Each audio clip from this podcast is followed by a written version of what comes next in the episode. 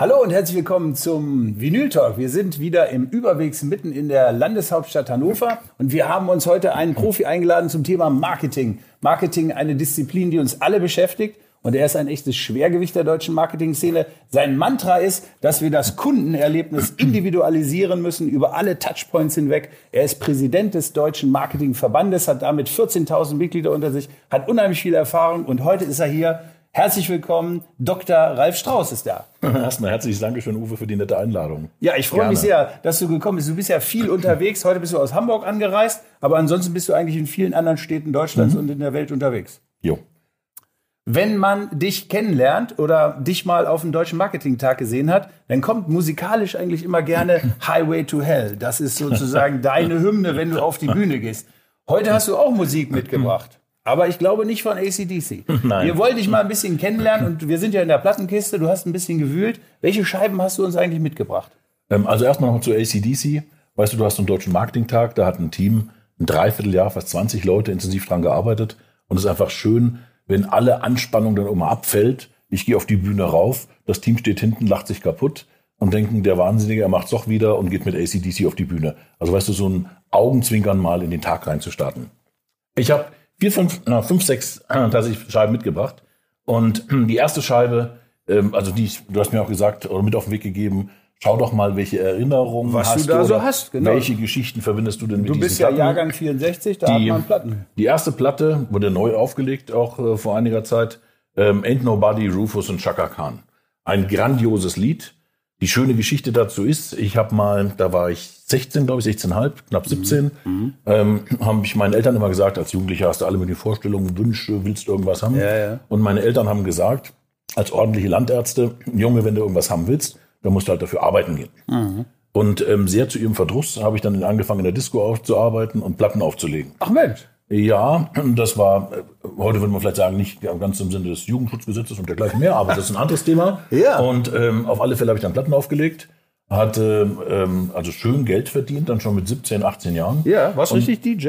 Ja, ja und cool. das ging unter der Woche bis um 1 Uhr, ja. am Wochenende bis um 3 Uhr. Oh, Mensch, das ja. heißt, in der Schule, der Kaffeeautomat war immer mein bester Freund. Ja. Und äh, meine Eltern haben wirklich graue Haare bekommen mit mir, weil sie sagen, Junge, das geht nicht. Ich so, aber ihr habt doch gesagt, ne? Ich habe den ja. Wunsch meiner Eltern erfüllt. Ja. Ihr habt gesagt, geh doch Geld verdienen, wenn du was leisten willst. Genau das habe ich gemacht. Also könnt ihr euch hinterher dann nicht beschweren, wenn es dann auch tatsächlich funktioniert. Das war schon Unternehmergeist sozusagen, den das du war, eigentlich hattest. Hat tierisch Spaß gemacht, sowas. Und dann mit Studium dann halt wieder aufgehört. War zumindest für diese Zeit, ich sag mal so 16 bis na, knapp 17 bis 19, einfach großartig. Ja, man muss sich mal so ein bisschen kennenlernen. Du hast studiert in Passau, bist sozusagen auch durch diese Schule Marketing und Logistik sozusagen mhm. gegangen, hast deine größte Zeit sozusagen ja gleich dann im Ende des Tages bei SAP eigentlich verbracht, mhm. hast glaube ich über zehn Jahre im ja, Endeffekt. Fast elf Jahre. Fast elf Jahre, bist dann auch beim Volkswagen-Konzern nochmal gewesen. Mhm. Was hat dich eigentlich so an Marketing fasziniert, dass das so dein Leben bestimmt hat? Also ich glaube, also mehrere Facetten. Die eine Facette ist die, wie schafft man es denn tatsächlich, Produkte, Produktinnovationen zu schaffen, Produkte in den Markt reinzubringen, ja. Leute tatsächlich von einem Produkt zu überzeugen. Finde ich unglaublich spannend. Mhm. Auch mit der Logistik, wie mache ich die ganze mhm. Supply Chain dann im Hintergrund mhm. zur ganzen mhm. Lieferung. Mhm. Unglaublich spannend. Das zweite, was sich damals schon abgezeichnet hat, ist, ähm, da war die Logistik, war mehr so Vorreiter, dass Marketing einfach einen wahnsinnigen Veränderungsprozess durchlaufen wird. Mhm. Was wir heute unter dem Stichwort Digitalisierung, so Land auf, Land ab, diskutieren, war damals schon absehbar. Mhm. Das wird sich ändern. Mhm. Und da gab es tonnenweise Bücher zum Thema One-to-One-Marketing. Also wie kann ich denn mhm. massenhaft individualisiert Leute ansprechen? Ich muss sagen, das ist ja ganz spannend. Ne? Jeder mhm. kriegt was anders ausgespielt, andere Angebote. Mhm. Unglaublich faszinierend. Und dann war es das Interesse bei mir auch immer dran an IT, tatsächlich zu gucken, wie baue ich denn IT-Systeme im Untergrund, die das auch tatsächlich machen. Und das war so der Startpunkt. Deswegen als Marketingleiter erst bei SAP, dann später als globaler Produktverantwortlicher für mhm. alle CRM-Marketinglösungen mhm. und dann beim Volkswagen-Konzern. Mhm. Aber jetzt guck mal, du bist jetzt 30 Jahre dabei, kann man glaube ich so locker mal sagen. Wenn man sich jetzt mal so ein bisschen gestern und heute anguckt, ich frage dich mal so ein bisschen provokant, ist das eigentlich noch so das Marketing, was wir damals so ein bisschen aus den Büchern und an der Universität gelesen haben? Spürst du noch, dass das eigentlich das Gleiche ist? Oder ist diese Digitalisierung, diese extreme Individualisierung, das ganze Big Data-Thema, das ganze KI-Thema, was da kommt, ist das eigentlich noch so diese Welt von Marketing, so wie wir uns damals verliebt haben? Ähm, ich glaube, sie ist breiter geworden. Sie ist mhm. vielfältiger geworden, vielschichtiger geworden. Früher hast du dich unterhalten über Produkte, Pricing, Vertriebskanäle, sowas. Ne? Mhm. Und das Themenfeld. Das war noch so Verkaufen, ne? Das ja, das war so das hieß auch der, ähm, ich glaube, Absatzbetrieb war damals der Verkaufsberater oder sowas. Ja, das war so. Ja. Und äh, heute hast du halt ein unglaublich breites Spektrum ja, an Themen. Ja. Das ist tatsächlich Data Analytics. Du musst ein Stück weit ein Grundverständnis haben, wie funktioniert IT mhm. und dergleichen mehr. Mhm. Ich glaube eher umgekehrt. Es wird sogar noch spannender. Mhm. Wenn ich mir die Kollegen angucke im Supply Chain Logistikbereich, die haben die gleichen Herausforderungen. Mhm. Irgendwann äh, bis in die 80er Jahre sowas hast du halt ein Produkt von A nach B gebracht. Ne? Mhm. Dann kamen Just-in-Time-Konzepte. Ne? Mhm. Und du hast angefangen, praktisch die mhm. ganzen Wertschöpfungsketten neu aufzustellen. Mhm. Und das Gleiche, also im Prinzip erlebst du jetzt im Marketing. Ich glaube, Marketing, und deswegen ist es so spannend, also für mich zumindest, ist, ähm, du hast, was nicht, 20 Jahre, ein Teil der Bücher habe ich selber geschrieben, diskutiert über CRM oder sonst irgendwas. Ne? Das war mehr oder weniger Theorie. Ne? Das waren so schöne bunte Welten. Und jetzt auf einmal hast du eine riesen Bugwelle, an Themen, die du halt versuchen musst, in den Marketingorganisationen unterzubekommen. Ja, ja, ja. Und keine der Marketingorganisationen, die ich kenne oder für die wir auch Projekte machen, sagt, wir stellen jetzt mal 50 neue Leute ein und mhm. wir machen das on top, ja, ja. sondern du musst versuchen, in den bestehenden Strukturen das mhm. irgendwie reinzubringen. Unglaublich spannend. Was glaubst du denn, was sind so die neuen Skills, die man überhaupt haben muss, um in dieser heutigen und auch in der zukünftigen Marketingwelt überhaupt zu bestehen oder am Ende des Tages sogar auch erfolgreich zu sein? Also ich glaube, du musst mehrere Sachen haben. Die eine Sache ist die tatsächlich, du musst das klassische Marketing mal verstanden haben. Also das Instrumentarium, diese, diese Denkweise Dieses und Konzepte. Ne? Mindset, ne? ja. Das, glaube ich, musst du einmal verstanden haben.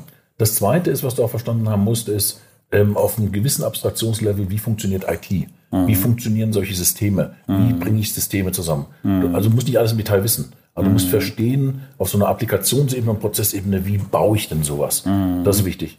Und ich glaube, last but not least, du musst Spezialist sein in einem Thema. Mhm. Ob es dann nur Programmatic Advertising ist, mhm. Big Data Analysen sind oder irgendwas anderes. Also es gibt mhm. einzelne Themenbereiche, da musst du tiefer reingehen. Mhm. Früher auch als Marketingleiter hast du auf einem Bein gestanden. Ne? Mhm. Du hast eine Fachexpertise gehabt mhm. und General Management oben drüber, also eine T-Form jetzt in deinen Kompetenzen.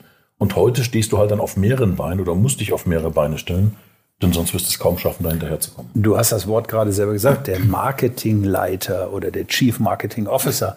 Gibt es das eigentlich noch so, diesen Marketingleiter? Kann das überhaupt noch einer darstellen? Oder was ist eigentlich der CMO? Man muss jetzt im Hintergrund wissen, du hast die CMO-Community selber gegründet. Ihr seid ein sehr enges, auch ein etwas exklusives Netzwerk von wirklich wenigen, die aber mhm. sehr mächtige Positionen auch innehaben. Was ist ja, denn der Schlüssel, um ein CMO durch, heutzutage zu sein? Du, ich glaube, das, was ich gerade eben gesagt habe, du stehst halt auf unterschiedlichen Standbeinen. Du musst verstehen, wie Technik abstrakt funktioniert. Ah. Und du wirst ganz ehrlich, es ist Illusion, dass du wirklich ähm, der, der gottgleiche CMO bist, der mhm. alles kann und alles beherrscht. Mhm. Du hast dann sicherlich Spezialisten in den einzelnen äh, Funktionsdisziplinen und es ist halt schwieriger auch zu managen. Ne? Mhm. Du hast dann Data-Nerds bei einem Lebensmittelhandel, bei dem wir im Moment unterwegs sind. Da ist ein Data-Nerd, also ein wirklich intro, toller Typ, introvertiert, den musst du genauso managen wie irgendwelche Leute, die halt klassisch Werbung machen, die mhm. als Typ ganz anders geartet sind. Mhm. Mhm. Also für dich als, als, als Manager ist in meinen Augen eher noch spannender, ähm, heterogener geworden, in den Ansprüchen sicherlich auch gestiegen. Und du mhm. musst dich halt darauf vorbereiten, also wie gehe ich denn mit dieser Heterogenität am Ende des Tages um? Schwierig. Super spannend. Wo würdest du denn sagen? Du hast gerade Lebensmitteleinzelhandel gesagt. Ähm, du bist ansonsten im Softwarebereich natürlich sehr, sehr versiert. Welche Branche liegt dir am meisten oder vielleicht auch ein bisschen anders phrasiert? Wo glaubst du, ist eigentlich der höchste Bedarf an neuem Marketing? Welche Branchen Deutschlands müssen eigentlich noch ein bisschen also, nachholen? Also, was ich zumindest mitnehme, sind ähm, in den Branchen ist vor allen Dingen Konsumgüterhersteller, mhm. die ja eher klassisch über den Handel dann verkauft mhm. haben, mhm. die jetzt alle eigentlich durch die Bank durchsagen, wir wollen Direct to Consumer, also wir wollen direkt Kundendaten sammeln, mhm. ob über Loyalty-Programme, E-Commerce oder in welcher mhm. Form auch immer. Mhm. Das ist, glaube ich, eine Branche. Die zweite Branche, die ich sehe, die massiven Umbrauch ist, ist der gesamte Gesundheitsmarkt. Ja. Über Fitbit-Tracker oder dergleichen mhm. kannst du Kundendaten sammeln. Was mache ich denn jetzt damit? Mhm. Also wie sieht denn der Gesundheitsmarkt der Zukunft aus? Und wenn ich es richtig mitbekomme, ähm, äh, sicherlich äh, die ganze Automobilbranche. Mhm. Hier gibt es ja ein schönes Beispiel, hier ein paar meine früheren Kollegen, ein paar Standhöfe mhm. entfernt. Ja, da tut die, sich einiges. Ja, die, die Innovation machen, ja. die man äh, jetzt mal jenseits von Elektromobilität gar nicht auf dem Radar hat. Mhm. Das ist auch tatsächlich anfangen, Autos direkt vom Werk ab zu verkaufen. Mhm. Also sind, äh, sind Paradigmenwechsel im Automobilstruktur, im mhm. Automobilhandel, die du früher niemals angegangen hättest. Mhm. mhm. Was glaubst du denn, was ist so der nächste große Wurf im Marketing? Gibt es eine Strömung, eine Tendenz, einen wirklich wichtigen Trend, den man jetzt nicht verschlafen darf? Es gibt einen, die Antwort weiß ich nicht, ob dir wirklich gefallen wird. Mhm. Was wir von allen unisono hören, ob aus der CMO-Community oder aus Projekten ist, wir müssen uns angucken, Organisation. Mhm. Wie stellen wir uns auf? Du kannst nicht sagen, welches Thema morgen kommt, ob das dann nur weiter Data Analytics ist, ob das KI mhm. ist, ob Blockchain-basierte Verfahren eingesetzt werden, mhm. sowas, ist eigentlich egal. Das sind ja bloß, ich sag mal, am Ende des Tages Instrumente. Ja. Und wie schaffe ich denn Organisationsstrukturen, die atmen? Mhm. Das heißt, du hast sehr oft hast ja so eine funktionale Aufteilung, was weiß ich nicht, Online, Offline, Point mhm. of Sale Marketing, also mhm. relativ funktional mhm. aufgeteilt. Das funktioniert halt nicht mehr. Mhm. Und das heißt, wie finde ich denn Strukturen, Incentive-Systeme, eine Unternehmenskultur, ja. die anders funktioniert, ja. cross-funktionale Arbeitsweisen ja. gemeinsam mit der IT, ja. dass das und alle kommen eigentlich zurück und sagen jetzt mal jenseits von Einzelthemen, wir haben eigentlich ein ganz anders dahinterliegendes Thema und das ist Organisation. Das ist aber auch ein bisschen der demütige Kniefall vor der Nichtvorhersehbarkeit, was alles noch passiert. Ja, aber und die letzten, was weiß ich nicht, ich sage mal 5000 Jahre, war das relativ deterministisch. Ja. Das heißt, du wusstest, was passiert, du hast dich ja, aufgestellt, ja. hattest dann 40, 50, 60 Leute da im Marketing und konntest in deinen Funktionssilos eigentlich wunderbar arbeiten. Ab und zu mal hat es ein bisschen geknirscht bei crossfunktionalen mhm. Themen, mhm. aber im Grunde genommen hat das irgendwie funktioniert. Und das geht halt nicht mehr. Disruption. Und, ja, ja, das ist, Disruption klingt immer so nach was Einmaligen. Ne? Mhm. Und ich glaube einfach, dieser Veränderungsprozess wird halt immer mhm. wieder kommen. Mhm. Und, ähm, und die größte Herausforderung ist, Marketing sollte eigentlich der Treiber, marktorientierte Unternehmensführung sein, mhm. à la Meffert. Mhm. Das heißt, du mhm. solltest ja gerade aufgestellt sein, genau solche Impulse aufzunehmen. Ja, ja. Und dann knallt das in Organisationen halt rein, ja. die unglaublich funktional aufgestellt sind. Und da neue Strukturen zu finden, neue Incentive-Systeme zu finden, mhm. neue Karrierepfade zu finden, mhm. also einmal Organisationen neu zu mhm. denken. Egal wie das Thema dann mal heißt, das ist, glaube ich, das. Und da stehen wir erst am Anfang. Okay, das machen wir doch genauso. Wir legen auch mal was Neues auf. Du hast uns noch eine zweite okay. Platte mitgebracht, um mal so ein bisschen zu gucken, was, nicht, was, was die, sich noch so bewegt hat im Leben. Die, die zweite Platte, die ich äh, dir mitgebracht habe, Garland Jeffries, Hail, Hail, Rock'n'Roll. Ja. Ein tolles Lied. Ähm, die, die Erinnerung oder der Kontext für mich dazu ist, ähm, ich habe ja nach, was du gesagt hast, nach dem Studium an der Universität Passau, habe ich in Freiburg meine Promotion gemacht am Institut für Informatik und Gesellschaft und also Promotionsarbeit geschrieben, Doktorarbeit geschrieben, also ein Dreivierteljahr wie ein Wilder, alles zusammen gehabt, alle Literatur. Mhm. Und irgendwann eines Morgens wachst du auf und denkst so, welcher Schwachkopf hat denn diesen ganzen Quatsch hier geschrieben? Hm. Und du liest dir das mal, also du fängst mal an zu reflektieren über das, was du gemacht hast und schaust da mal traurig in den Spiegel und musst einfach sagen, einfach Delete drücken, einfach mhm. neu machen. Also mhm. es ging gar nicht. Ich habe in äh, drei oder vier wunderbaren Nachtsitzungen habe ich einmal angefangen, die ganze Struktur meiner eigenen Promotionsarbeit neu durchzuschreiben. Mhm. Im Hintergrund lief ganz laut Garland Jeffries, mhm. Hail, Hail, Rock'n'Roll. Ja. Und ich habe gesagt, so, jetzt gibt's ihm. Das eine, Flasche, eine Flasche Rotwein auf dem Tisch ja. und dann, jetzt wird das Thema mal gefixt. Ja, sehr gut. Du hast eben gerade so einen Satz gesagt, einfach mal neu machen. Ich möchte gerne so ein Thema mit dir besprechen, was auf dem Deutschen Marketing-Tag in mhm. Düsseldorf auch wichtig war. Und es geht ja auch durch alle Gassen Purpose-Driven Marketing. Also Stichwort, wir wollen verkaufen, das ist legitim, aber wir wollen auch gesellschaftliche Verantwortung übernehmen. Wir wollen eine Haltung demonstrieren, eine Marketing-Variante, die sozusagen eher durch die emotionale Seite auch ein bisschen ja. geprägt ist. Wie stehst du zu dem Thema? Glaubst du, dass jede Marke jetzt Haltung einnehmen muss, dass jedes Unternehmen sich diesem Trend oder sage ich mal diesem, diesem Ansatz auch beugen und äh, mitmachen muss? Also ich glaube ja, ähm, der alte Abverkaufsmechanismus, kauf du Sau, mhm. funktioniert halt immer weniger. Mhm. Ähm, das heißt, Konsumenten erwarten, und gerade je jünger sie werden, erwarten zwei Sachen eigentlich. A, Best Value for Money, mhm. also dass die Markenbedeutung nimmt für sie, je jünger sie sind, tendenziell eher ab. Das heißt, als Marke muss ich mich neu erfinden. Das heißt, diese Zeiten, wo, was weiß ich nicht, auf dem Schulhof ganze Kriege geführt worden sind, also zwischen der Adidas und der Nike-Fraktion, mhm. sind so ziemlich vorbei.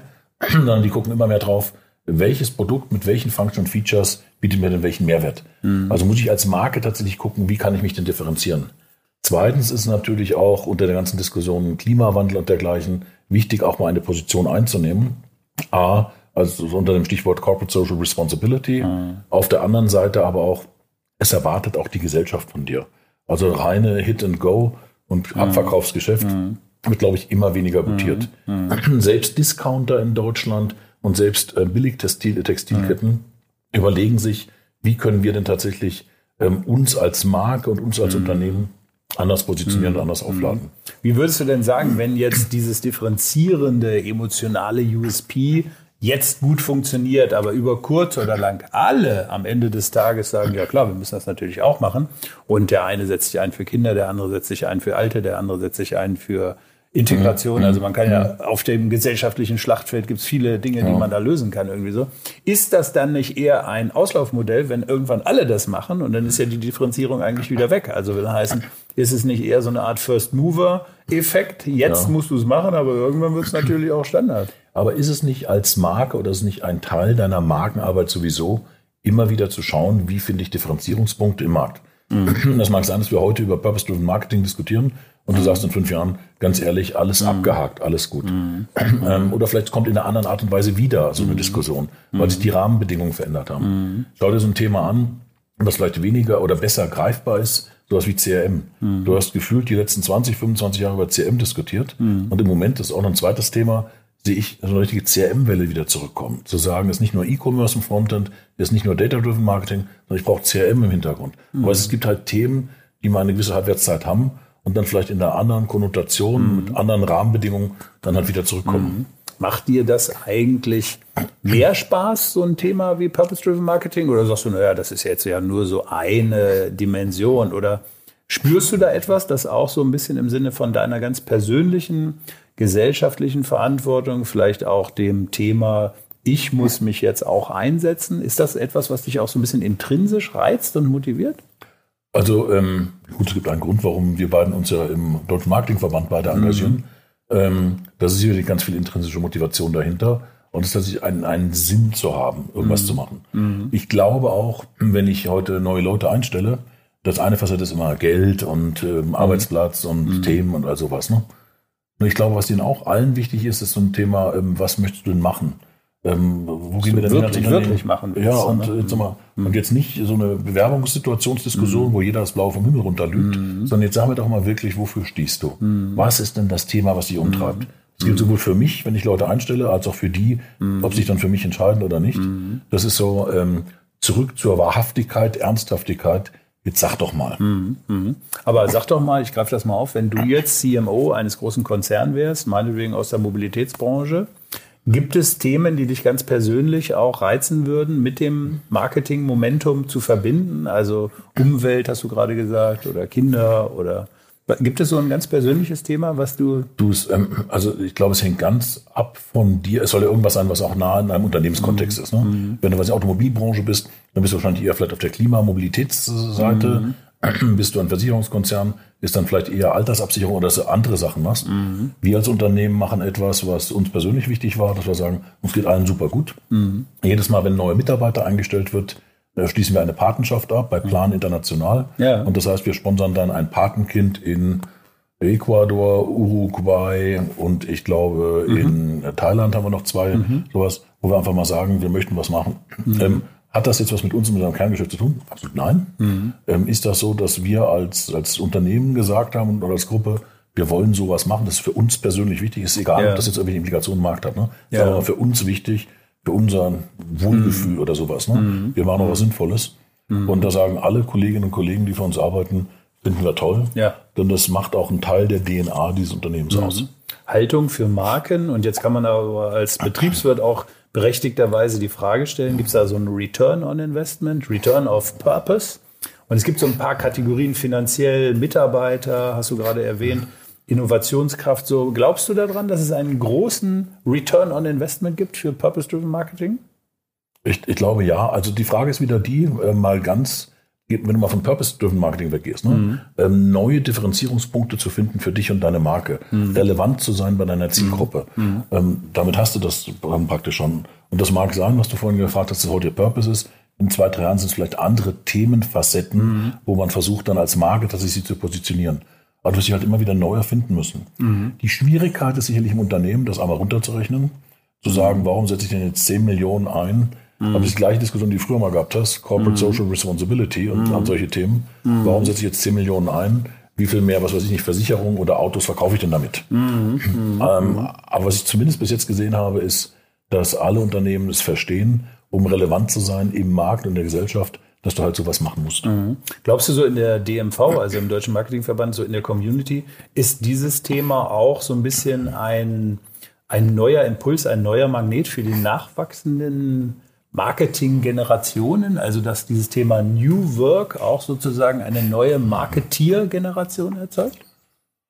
Um, ähm, bin vielleicht der Falsche, um sich mit mir über New Work zu unterhalten. Also, oh, das ist interessant. Ähm, also, hast du da eine, eine ähm, Meinung zu? Also ich habe über Organizational Learning promoviert und wie ja. man Organizational Learning mit IT unterstützen kann. Mhm. Und äh, diese New Work-Diskussion ist, ähm, hat zwei Besonderheiten aus meiner mhm. Sicht heraus. Mhm. Ähm, die erste ist, viele de, der Konzepte, die diskutiert werden, wurden bereits teilweise in den 60er Jahren diskutiert. Mhm. Ne? Da gibt es mhm. Studien in Norwegen und und und unter dem Stichpunkt crossfunktionale Arbeitsteams, dass die effizienter sind und und und und Tod und Teufel. Ne? Wurden nur nie richtig umgesetzt. Alles, was so Organization Learning angeht, alle Projekte mhm. sind meistens gescheitert an Bereichsegoismen, Funktionssilos und und und mhm. Tod und Teufel. Ähm, die Frage ist jetzt die, ist denn dieses Modell tatsächlich A etwas, was konzeptionell irgendwo mal eine Grundlage hat? Das sehe ich bei vielen der Veröffentlichungen nicht. Ich lese das alles immer durch und denke mir so, ganz ehrlich, schaut mal in die Literatur der 60er Jahre, was jetzt so alter Wein in neuen mhm. Schläuchen, ne? also, so, ne? ja. also ganz ja. seltsam. Das ist ja. eine.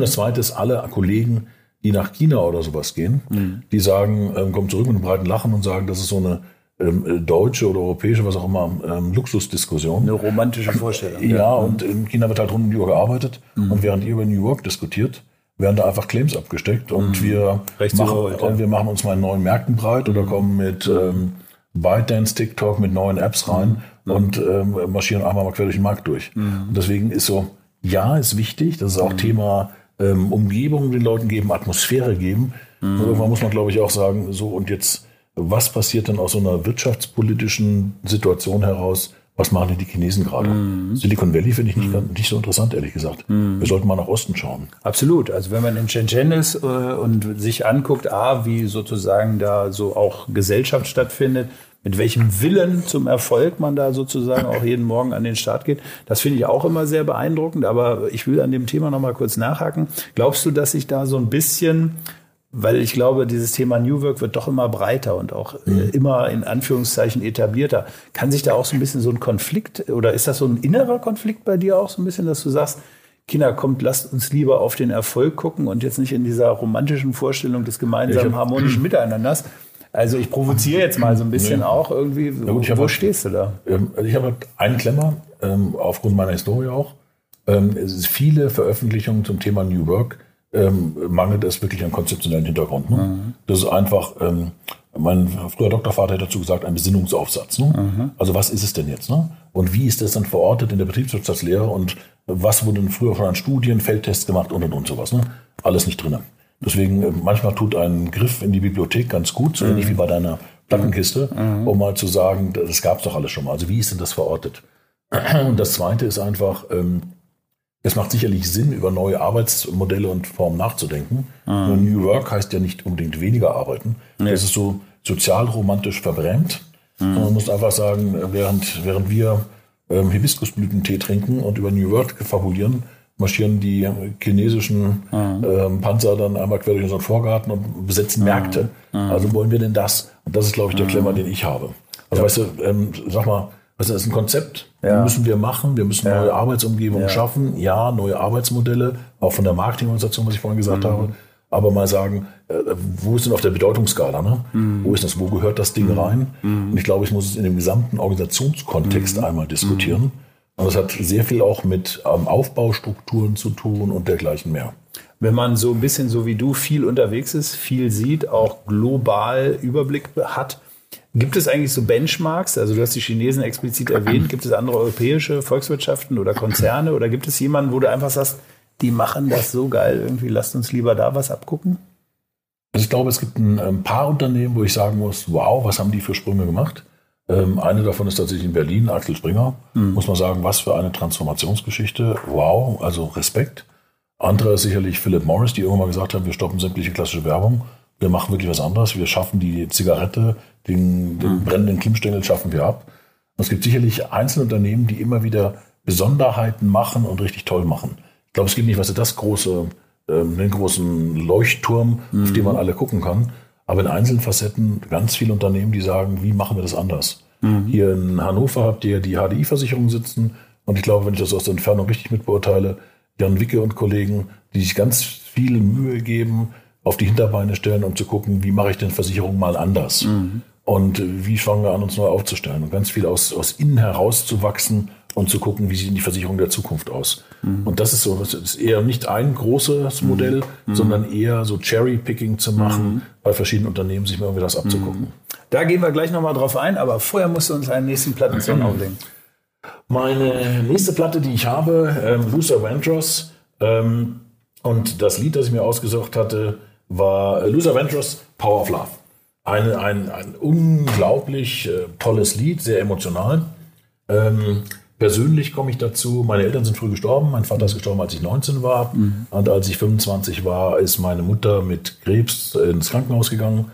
Und ich habe sie ein Dreivierteljahr noch gepflegt mhm. und bin jeden Morgen 160 Kilometer ins Krankenhaus gefahren, habe sie gepflegt und äh, bin dann wieder zurückgefahren. Im Auto habe ich immer gehört Luther Vandross, The Power mhm. of Love. Mhm. Und das ist ähm, heute noch, es gibt ja immer solche Lieder, die, liegst du ein und bei ja, dir läuft ja, in deinem Geist ja, läuft ein Film ab. Mhm. Und ich habe heute noch im Kopf, wie ich zwischen Hagen und Lemgo im Auto sitze auf der A2 mhm. und das Lied auf vollen Touren höre mhm. und ähm, jeden Morgen hin und zurück und immer hin und mhm. zurück fahre. Und das ist so die Verbindung zu dem dein, Lied. Dein Energiesong. So. Ja. Einmal im Jahr hast du so viel Energie, dass man immer wieder staunt. Nämlich einmal im Jahr setzt du dich hin und schreibst die Marketingagenda. Und ich würde da gerne mal, du hast eben gerade auch so ein bisschen Cherry-Picking, man muss mhm. ein bisschen gucken, was machen die.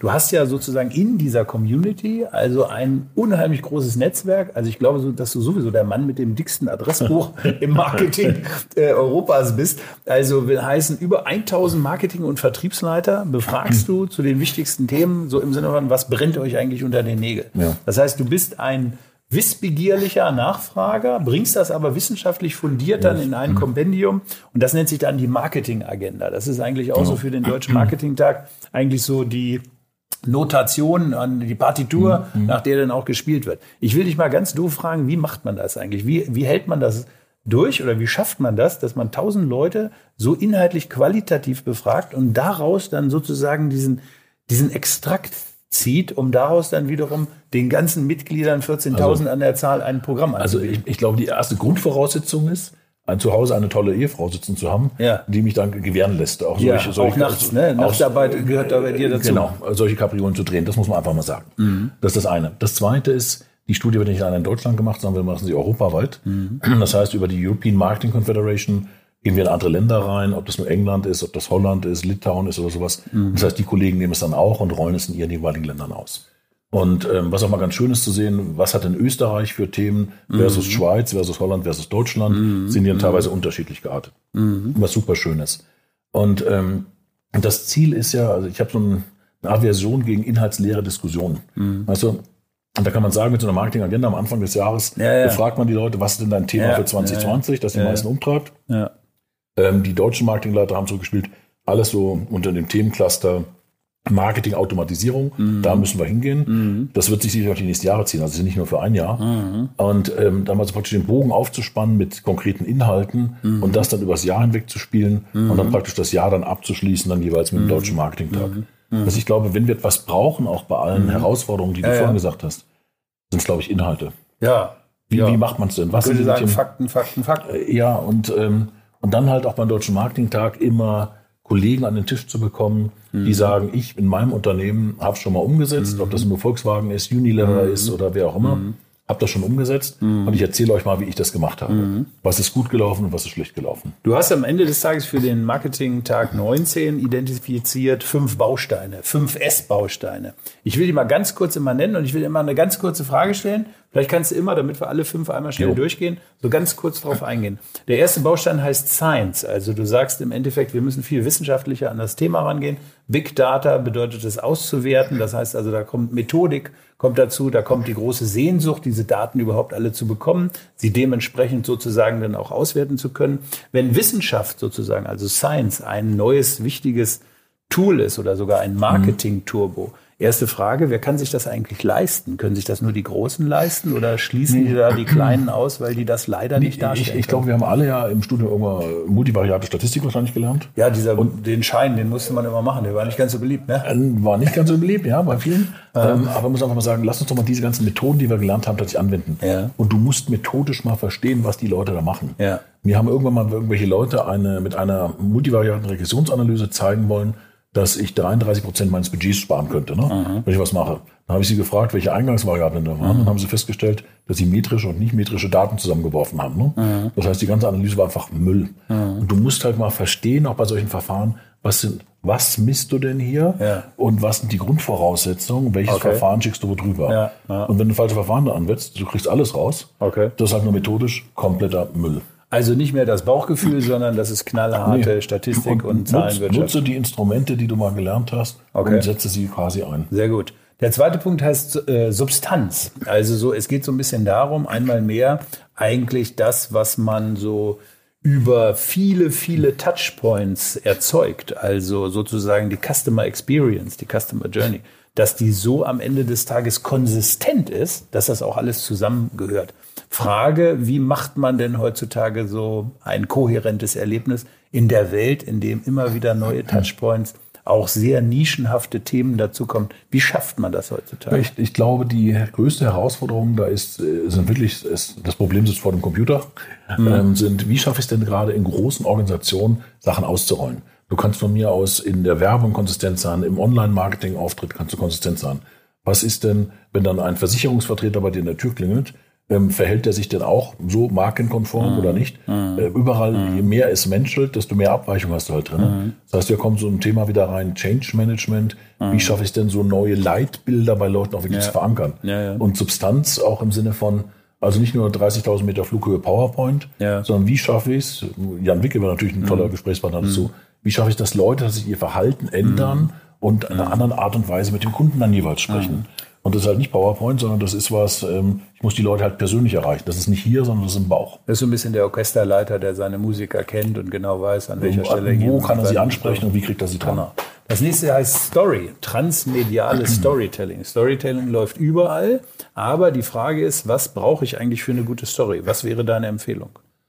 Ich muss irgendetwas haben, wo ich durch diese gesamte Kakophonie an Elementen und Werbeeinflüssen ja. sowas einfach durchkomme. Ja. Was ist denn etwas, was Leute wirklich aktiviert, ja. motiviert, irgendwas zu machen? Mhm. Ist es emotional? Ist es mhm. tatsächlich, äh, dass ich einen Produktbenefit habe? Mhm. Also mehr drüber nachzudenken, wie kriege ich mhm. dich rein? Und zwar nicht im Push-Verfahren, mhm. sondern dass du à la Content-Marketing dann zu mir kommst und sagst, Mensch, ihr habt ja was Tolles für mich. Da könnte Haltung und Purpose Marketing ja, einmal mehr vielleicht. Du hast, genau, du hast etwas für mich, einen Ankerpunkt und deswegen möchte ich mich jetzt mal mit dir unterhalten.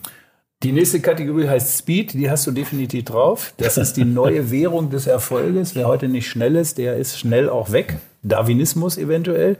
Wie viel Speed spürst du denn in den deutschen Chefetagen? Also ich glaube in den, also wenn ich mit äh, Vorstandsmitgliedern von unterschiedlichen Unternehmen spreche, unglaubliche Speed. Mhm. Und auch die Herausforderung, die sie halt alle haben, ist, wie schaffe ich denn mhm. diese Speed in meiner Organisation mhm. runter zu kaskadieren? Ne? Wie nehme ich denn die ganze Organisation mit? Mhm. Komma, die haben ja alle auch noch Tagesgeschäft. Mhm. Ne? Das heißt, ich versuche solche Veränderungsprojekte und Prozesse ja. zu initiieren, während die alle tief im Tagesgeschäft ja. versunken sind. Ja, das ist, glaube ich, die Herausforderung. Okay. Der letzte Punkt, Simplicity, also Abbau von Hierarchien, kurze Wege, schnelle, flache Themen. Frage, sind die Deutschen vorbereitet für so ein kollaboratives Set? Stichwort Organisation oder sind wir da ein bisschen neidisch, dass das vielleicht bei den Amerikanern besser funktioniert? Bei den Chinesen haben wir schon gerade gemerkt, irgendwie, die haben das Thema vielleicht nicht ganz so auf ihrer Agenda. Was glaubst du, wo steht Deutschland da? Also ich glaube, wir haben, das ist ein Teil des deutschen Wesens, ähm, ohne platitüdenhaft wirken zu wollen, ist es einfach so, ähm, wir sind die Problembären. Mhm. Wir suchen die Probleme und äh, weniger mhm. einfach, jetzt lass uns doch mal versuchen, mhm. was wir mal machen, sondern wir mhm. suchen die, die großen, trabenden Probleme. Ähm, bei drei, vier Projekten, wo wir drin sind, eigentlich das zentrale Thema ist, ähm, lass doch mal ausprobieren. Lass mal machen. Ganz simpel. Hör auf, rumzutheoretisieren und nochmal 400 Seiten PowerPoint zu schreiben, sondern lass einfach mal probieren. Und das ist, glaube ich, der größte Hemmschuh. Mhm. Ich will mal auf einen Mann kommen, der, glaube ich, auch viel probiert, weil ich gerne mal wissen möchte, wie du da eigentlich zu dem stehst. Elon Musk ist ja sozusagen vielleicht ein Marketing-Genie und er probiert ja ziemlich viel aus. Also von SpaceX, Hyperloop. Wir haben oh. selber Dirk Alborn auch schon auf dem, als, als CEO von Hyperloop auf dem Marketing-Tag gehabt, The Boring Company, Tesla natürlich. Ist das jetzt sozusagen eigentlich so der neue Style irgendwie, wie auch Marketing funktioniert? Scheitern gehört zum Geschäft, seid iterativ, probiert aus, Failure, Culture. Ich glaube, wir müssen solche Sachen mal machen. Äh, du kriegst keine Innovation, ohne dass mal irgendwas versagt. Ähm, meine geliebte Frau arbeitet in der Pharmaindustrie und da hast du immer wieder irgendwelche Studien, die vielleicht nicht funktionieren oder mhm. Produkte, die nicht in den Markt gebracht mhm. werden können. Mhm. Das ist normal. Ich glaube, diese deterministischen Pfad, an den wir alle glauben, ne? Mhm. ich plane jetzt hier ein Auto und ein paar Jahre später kommt es dann vom Band, irgendwie mhm. sowas. Ne? Mhm. Ich glaube, das halt immer weniger funktioniert. Und ich muss modularer werden, ich muss flexibler werden, um auch Produkte, Fertigungsstraßen schneller umbauen zu können. Und äh, ich glaube deswegen, das ist einfach, lass mal ausprobieren, sag mal austesten. Es ja. gibt wahrscheinlich 400 Gründe, die ja, dagegen ja. sprechen. Und irgendeiner kommt dann um die Ecke und probiert es aus. Aber bei den Startups gehört das mit dazu. Also in dieser Kultur wissen wir, da kannst du dreimal so ein Startup gegen die Wand gefahren haben, beim vierten läuft's, das ist dann cool. Als CMO irgendwie verbrennst du ja so ein bisschen deine Vita, wenn dir irgendwie nachgesagt wird, ja guck mal, aber das hat jetzt aber so gar nicht geklappt. Also ist diese Risikobereitschaft ja. auch auf der Flughöhe? Ja, ich glaube, also alle, mit denen ich sprechen darf, sagen immer, du hast halt ein Portfolio an Themen. Ne? Mhm. Das sind nicht 80 Prozent der Themen, die müssen einfach super laufen. Ne? Mhm. Champions League, das muss auch funktionieren. Mhm. Ähm, mein früher Englischlehrer hatte gesagt, you've got to earn the right. Ne? Mhm. Wenn 80 Prozent super funktionieren, wenn du dann Sachen ausprobierst, mal was nicht funktioniert, ne? Mhm. okay, auch gut. Mhm. Man muss, glaube ich, das Portfolio managen. Mhm. Aber auch mal sagen, ganz bewusst sehenden Auges, wir nehmen jetzt Geld in die Hand, wir probieren was aus. Und ich sage euch vorher, ich habe keine Ahnung, ob das funktioniert, aber wir machen es jetzt mal. Let's give it a try. Und ähm, das ist halt die Frage des Portfolios. Auch die Frage natürlich deines eigenen Selbstbewusstseins. Und die Frage ist die, welchen Unterbau hast du dann um dich herum? Ne? Sind das alles Leute, die eher eng geführt werden müssen? Die mhm. sagen, ich komme früh um 8 Uhr rein und 5 Uhr gehe ich wieder raus und mhm. klare Ansage. Mhm. Oder sagst du, ich habe eine Organisation, die auch viele Sachen auch mal wirklich gut abpuffern kann. Mhm. Mhm. Okay, wir gehen in die letzte Runde und du hast noch eine Scheibe mitgebracht, die genau. wahrscheinlich auch viele kennen. Genau. Clocks von Coldplay. Ein, äh, wie ich finde, nach wie vor unglaublich tolle Hymne-Song. Ja, mega ähm, live auch. Ne? Hast du live gesehen? Na, habe ich leider das nie live oh, gesehen. Oh Mensch, ja, super Band live. Ja. Und ähm, ja, habe von allen Leuten gehört, das muss mhm. einfach gigantisch mhm. sein. Ähm, die Geschichte dahinter ist, ich habe die Freude gehabt, immer von Hamburg zur SAP nach Waldorf zu pendeln, also mhm. Langstreckenpendeln. Mhm. Und ähm, beim Autofahren, im Zug, im Flugzeug, wie auch immer, ähm, also ganz oft dieses Lied gehört. Du sitzt halt mhm. stundenlang sitzt also im Zug oder mhm. irgendwo mhm. und fährst halt durch deutsche Kulturlandschaften mhm. und äh, hörst dann halt Musik, um einmal deinen Kopf praktisch wegzuschalten. Und das habe ich ja elf lange Jahre gemacht. Und eines der dieser Hymnen, die mich daran immer wieder erinnern, ist Clocks, weil das so eine gute Laune, mhm. Nachdenk, mhm. Ähm, äh, Stimmung dann gewesen ist ja. mit dem Lied gemeinsam. Ja, war so ein ganz neuer Sound auch ja. irgendwie so. Ne? Ja. Sag mal, was läuft bei SAP eigentlich so richtig gut? Also was ist dieses Geheimrezept dieser Company? Ich glaube, was SAP immer wieder schafft, ist, sich neu zu erfinden. Ja? Ja, glaube ich wirklich.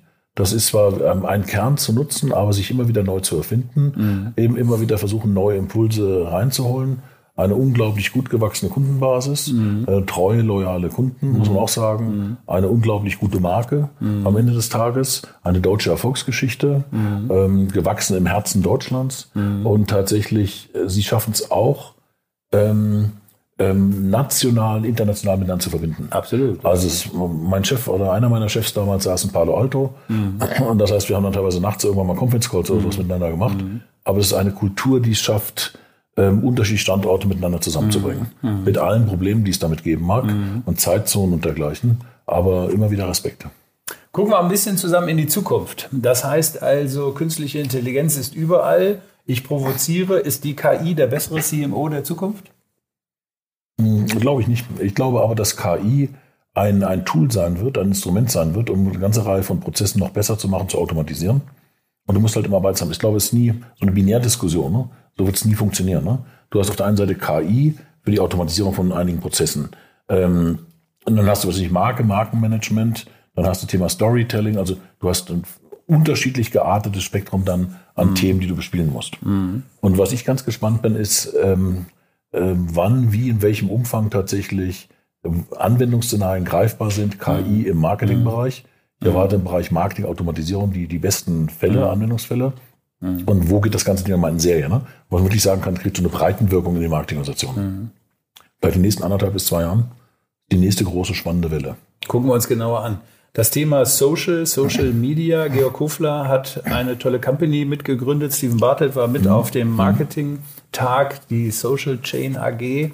Das heißt also sehr eindrucksvolle Demonstration, was man alles so machen kann in sozialen Netzwerken mhm. und mit welcher Wucht sich da auch etwas Neues ergibt. Wie stehst du dazu? Glaubst du, dass das Thema Social Marketing über die Kanäle, die sich ja auch dynamisch entwickeln. Es gab so ein bisschen eine Prognose, was überlebt eigentlich in der Zukunft, mhm. welche Kanäle mhm. sind eigentlich wichtig. Was glaubst du da? Wird sich das wirklich so darstellen oder ist es auch nur in Anführungszeichen wieder eine Epoche des nee. Marketing? Nee, ich, ich, glaube, dass ähm, Social Media in welcher Ausgestaltungsform immer und welchen Plattform auch immer mhm. uns erhalten bleiben wird. Ähm, ich glaube, das Zweite ist, ähm, das ist, und hat Steven Bartlett auf dem Deutschen Marketingtag auch wunderbar beschrieben, dass man tatsächlich Meinungen beeinflussen kann, selbst durch Fake News. Mhm. Ich hatte die Freude mal für eine Studie zur Europawahl vor ein paar Jahren, ähm, den Kampagnenmanager von Nigel Farage in UK zu interviewen. Und als ich mit dem gesprochen habe, einfach so, also gnadenlos Fake News platziert und lanciert. Und deswegen wir als Gesellschaft müssen einfach mal gucken, welche Filtermechanismen bauen wir, um Fake News und bewusste Beeinflussung rauszunehmen. Mhm. Das ist, glaube ich, mehr das Thema, auf das wir mhm. gucken müssen. Mhm. Social Media wird es immer geben.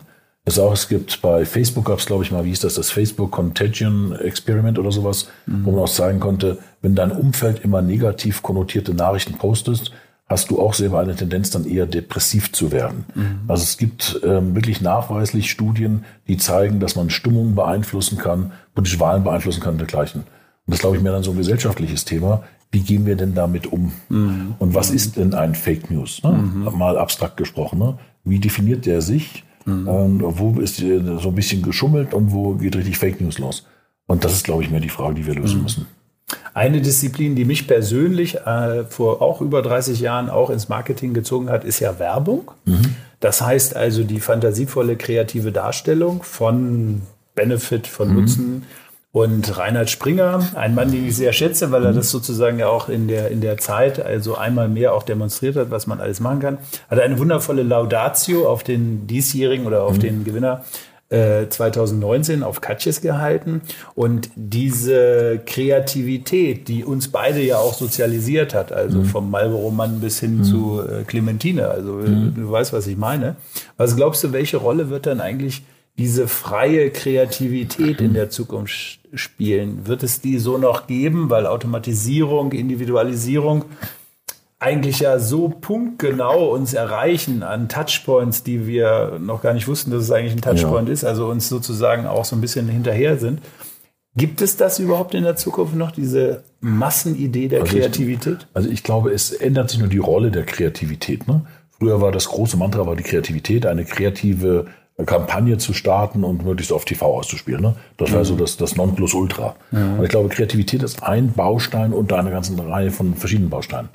Und das Zweite ist, ich brauche vielleicht andere Formen von Kreativität, ähm, weiter ausdifferenziert.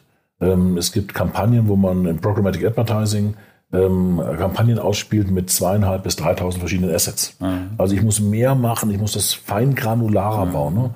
und nicht mehr die große Idee und die haue ich jetzt raus, den mhm. Marlboro-Mann für die nächsten 50 Jahre. 360 ist tot. Ja, so, sondern das ist, das, ist, das ist kleiner, feingranularer mhm. und ich muss versuchen, eine Kampagnenidee halt ganz mhm. unterschiedlich zu interpretieren. Mhm. Und das ist, glaube ich, mehr noch so nicht one big idea, sondern mehr so zurück ans konzeptionelle Reißbrett und mal zu sagen, wie kaskadiere ich die denn runter auf verschiedene Kanäle? Mhm. Gibt es da eine bestimmte kreative Linie, die dich ganz besonders so persönlich auch so erreicht, wo du immer sagst, also mega, da könnte ich den ganzen Tag drauf gucken. Kampagnen oder Brands oder, so, oder Tonalität. Drauf, drauf gucken konnte. Ähm, es gibt sicherlich eine äh, Kreativitätsart von Rotkäppchen Mumm, die es mhm. geschafft haben, also A, die Marke, die mhm. also traditionell Rotkäppchen, wo mhm. immer äh, jahrzehntelang der dunkle Zug vorgefahren ist und die Frau mhm. stand am Bahnhof, sowas, mhm. die es jetzt neu erfunden haben, tatsächlich mit mehr mhm. Lebensesprit, ist ein schönes Beispiel für mich, gefühlt, wie man so sagt, ich versuche eine Marke, eine Traditionsmarke, eine neue Zeit zu hieven ja. mit neuen kreativen Ideen. Ja. Und irgendwann tanzt dann noch ein rosa Lama durchs Bild, mhm. oder Jules glaube ich, sowas. Mhm. Aber man mhm. versucht so äh, Produkte halt zielgruppengerecht tatsächlich mhm. neu zu interpretieren. Mhm. Es gibt so einen Trend, der nennt sich Netflixisierung. Das heißt also, Netflix weiß, weil sie meine Kundendaten haben, was gefällt mir, wo mhm. stehe ich drauf, wo gucke ich. Also diese sozusagen extreme Big Data-Idee, algorithmische äh, Darstellung. Glaubst du, dass das sozusagen für diesen kreativen Prozess der, der Beschleuniger ist? Also, dass die Marketingverantwortlichen sich diesem Thema auch so annehmen, dass dann am Ende des Tages was bei rauskommt, was tatsächlich mehr verkauft, mehr betriebswirtschaftlich ökonomischen Erfolg bringt? Also, äh, sag mal so, wenn du Marketingverantwortlich bist, du nutzt deine Daten nicht. Das ist eigentlich mhm. eher ähm, ja, schändlich. Ne? Ja, ja. Denn ähm, also du wirst alle Daten nutzen, die du irgendwie kriegen kannst. Ob es nur Netflix ist, ob das Amazon ist oder welcher Anbieter auch immer ist. Das wäre töricht, das nicht zu nutzen. Ne? Und ähm, daraufhin auf der auf dieser Big Data Analytics Seite mhm. dann zu überlegen, mhm. mit was spreche ich dich denn jeweiligen Kontext mhm. am besten an. Mhm. Wäre töricht, sich das nicht so eigen zu machen. Auf jeden Fall. Und ähm, was hat das für die Kreativität für Auswirkungen? Ja, also du brauchst halt andere Formen vielleicht von Kreativität. Mhm. Ähm, Wer stürzt noch in dieser Blase? Weißt du, was ich meine? Also so. man verkauft sozusagen eigentlich ja immer das, wo man sagt, ja, das funktioniert irgendwie so. Aber das richtig Neue, das disruptive, kreative Neue ja. entsteht vielleicht weniger. Ja, aber ich habe ähm, irgendwann mal mich mit Schumpeter auseinandersetzen dürfen. Mhm. Und ich glaube zutiefst daran, wenn du, was du da sagst, du, du schaffst praktisch künstliche Filterblasen ne, mhm. überall ja, bei ja, den ja, Leuten. Ähm, ich glaube zutiefst daran, ein neuer Disruptor wird dann um die Ecke kommen mhm. und wird das Ding halt anders aufspielen oder anders interpretieren, neu machen und wird dann halt versuchen, tatsächlich ähm, Kunden damit anzusprechen. Es wird immer wieder neue Bewegungen geben. Also ich, ähm, ich glaube nicht daran, dass diese Filterblasen ewig bestehen werden. Ja, Marketing ist sozusagen in einem sehr schnellen, exponentiell wachsenden Tempo unterwegs. Jo. Wir gehen jetzt auch exponentiell in die letzte Runde. Wir gehen ins Jahr 2025. Mhm. Ist das weit weg für dich oder wirst du sagen, nee, das geht jetzt schneller, als wir denken? Oh, Uwe. Ähm, Auf jeden Fall ich, haben wir noch fünf Marketingtage. Ich, ich weiß noch, ich habe mal als achtjähriger Junge ähm, bei meinen Eltern in der Küche gesessen. Mein Vater hat damals seinen 50. Geburtstag gefeiert. Ja. Und ich habe damals da gesessen, ich kann mich heute noch dran erinnern und habe gedacht so, mein Gott, wie alt ist das denn? Ne? Ja. Mein Gott, ich, ja, will ja, ich immer so alt werden. Ja, in 2025 ist dann so, dann gehen wir beiden so stramm auf die 60 zu, mhm. ohne dir nahe treten zu wollen. Also das ist schon weiß, ne, ein, ein gefährliches Alter. Ja. Und ähm, ähm, und ich glaube eines, dass diese ganze Marketingfunktion, was wir gerade eben mhm. besprochen haben, wird sich weiterentwickeln. Mhm. Das sind sauspannende Zeiten. Warte, pass auf, wir machen das so. Fast forward heißt das. Ich sag den Satz und du vollendest ja. ihn einfach. Also ja. sozusagen erster Teil, okay. zweiter Teil. Also, Marketing wird im Jahr 2025 komplett anders aussehen, als es heute ist. Neue Funktionen, neue Techniken, neue Instrumente, vielfältiger, bunter und ähm, noch inspirierender und toller auch für Leute drin zu arbeiten. Ich freue mich drauf. Im Jahr 2025 wird künstliche Intelligenz im Marketing ein fester Bestandteil sein. Das heißt, alle Prozesse, die ich irgendwie mit künstlicher Intelligenz und Big Data Analytics äh, zersetzen kann, werde ich sie nutzen. Das wäre sonst töricht, das nicht zu machen. Agiles Arbeiten wird 2025 eine Selbstverständlichkeit sein. Aufgrund der Vielzahl an Instrumenten, die ich bedienen muss, ähm, kann ich ja nicht mehr in Silos arbeiten, sondern ich muss zwangsweise muss ich andere Formen der Organisation finden. Mhm. Soziales Engagement von Brands wird 2025 eine Selbstverständlichkeit sein, dass du mir diese Frage in 2025 nicht stellen wirst, wenn ich 2025 wieder hier sitze? Sehr gerne. Letzter Ansatz. In 2025 werde ich, Ralf Strauß, ähm, auf der einen Seite erstmal über 60 sein, schwieriges Alter. Ähm, das zweite ist, ähm, ich hoffe mit meiner Frau grandiose Ausflüge machen, alle beide weniger arbeiten als heute und zusammen Händchen haltend in den Sonnenuntergang reiten. Ich würde sagen, das war genau die richtige Vorstellung. Ich würde sagen, legt euch ein paar Platten auf, denn du hast ja ein paar romantische Titel. Ain't Nobody vielleicht an dieser Stelle einmal mehr wieder hören. Es war wunderbar, dass du da warst. Wir haben viel Danke gelernt. Ich wünsche dir alles Gute. Wir sehen uns ganz bald im Deutschen Marketingverband. Und wenn Sie Spaß daran gehabt haben, dann würde ich sagen, schalten Sie wieder ein, wenn es heißt Vinyl Talk im Überweg.